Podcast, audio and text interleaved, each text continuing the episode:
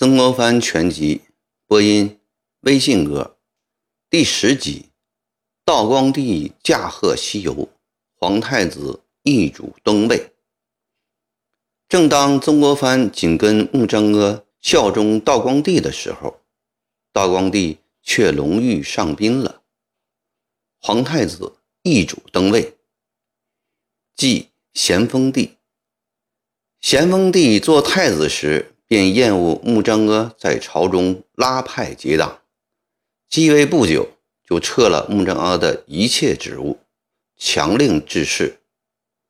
曾国藩因为谨慎，并没有被咸丰帝目为穆党，仍给予信任，但曾国藩却自此失去了一个强有力的靠山。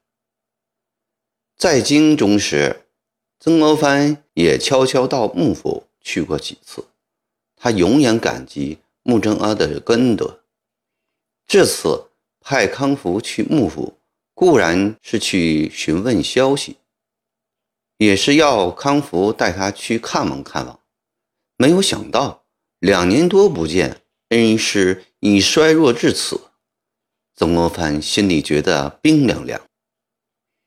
康福。见两个玉球一幅字，便使曾国藩沉思这样久，还有点纳闷他不敢贸然动问，只得在一旁呆立着。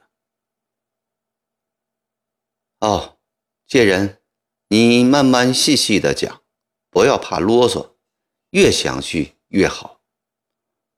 好半天，曾国藩才缓过神来，亲自将条幅卷好。放进竹箱，然后对康福说：“这两句话打消了康福的顾虑。他缓缓地说：‘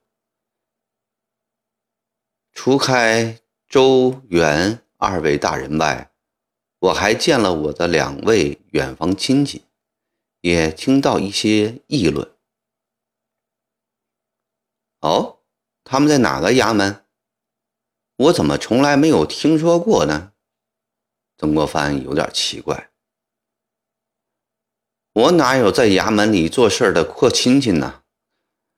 康福苦笑一下说：“一个在崇门外开那南货店，是我公太公的堂兄的内弟；一个在前门外大栅栏开一家小药店，是我母亲娘家的族弟。”曾国藩禁不住在心里笑起来。原来是这样远的瓜曼亲，难怪康福不曾提过。这种亲戚，从我个人来说，实在没有走动的必要。但我想了解一下京师下层百姓对乡勇的看法，问问他们还是合适的。曾国藩轻轻的点头赞许。康福继续说下去：“当我到了京城的时候。”武昌、汉阳同日克复的捷报先已到了。我的表兄表舅对大人和湘勇的战绩赞不绝口。表兄说：“到底还是我们湖南人厉害啊！”表舅还得意地说：“他见过大人。那年大公子生病，他亲自送药到府上，说大人是当今的郭子仪。”嗯，说过头了，说过头了。曾国藩嘴上谦虚，心里却乐滋滋的。不要小看这几句话，这是京师的舆论呐。康福喝了一口茶，又说下去：“我那晚去拜周学士，恰逢家中有客，周学士留下大人给他的信，要我明晚再去。第二夜。”我又到州府，学士甚是客气，看得出那是一位豪爽旷达、极好相处的人。康福对周寿昌的评价是曾国藩感意外。自从周寿昌那次在妓院喝花酒后，曾国藩就不喜欢他了，认定他是一个风流放荡的才子，像杜牧、唐寅那样。不是一个成纳期的人物，只是上次周寿昌给郭松涛来信，谈到一心肃顺荐举的事儿，才使得曾国藩觉得他还重朋友、重义气，于是主动给他去了信。周寿昌也回了信，两人重归和好。至于周寿昌的豪爽旷达、极好相处这些特点，曾国藩先前注意不够，经康福一提，想一想，也的确如此。他想，平素总自诩会识人用人，白跟周寿昌相处这么多年了，竟不如康福一面之交看得准确。周学士说。他对大人一向尊敬，过去只着重大人的道德文章，没有发现大人的军事才干。周学士说：“大人真正有惊天伟地、安邦定国之才。大人既然想打听朝中之事，他把与大人有关的情况，就所知的全部说出来，要我回来告诉大人。”好使心中有数，形容知道许多内情。曾国藩预感到有些不祥，两只眼睛专注地望着康福，听他的下文。康福说：“周学士从一位王爷那里听到一件极机密的事。”曾国藩心里紧缩起来。那天，皇上正在养心殿东阁批阅奏章。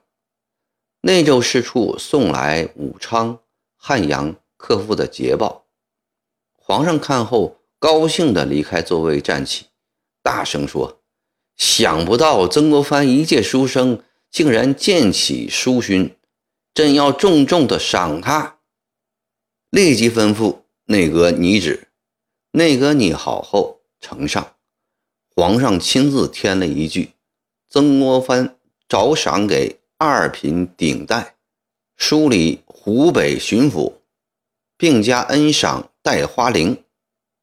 内阁将圣旨由兵部用火票递出。第二天，大学士齐俊藻见皇上，皇上又在齐俊藻面前极力夸奖大人，并说那年幸亏他出班说情，不然真会冤枉了忠臣。谁知齐俊藻那昏老头不仅不为大人说话，反而……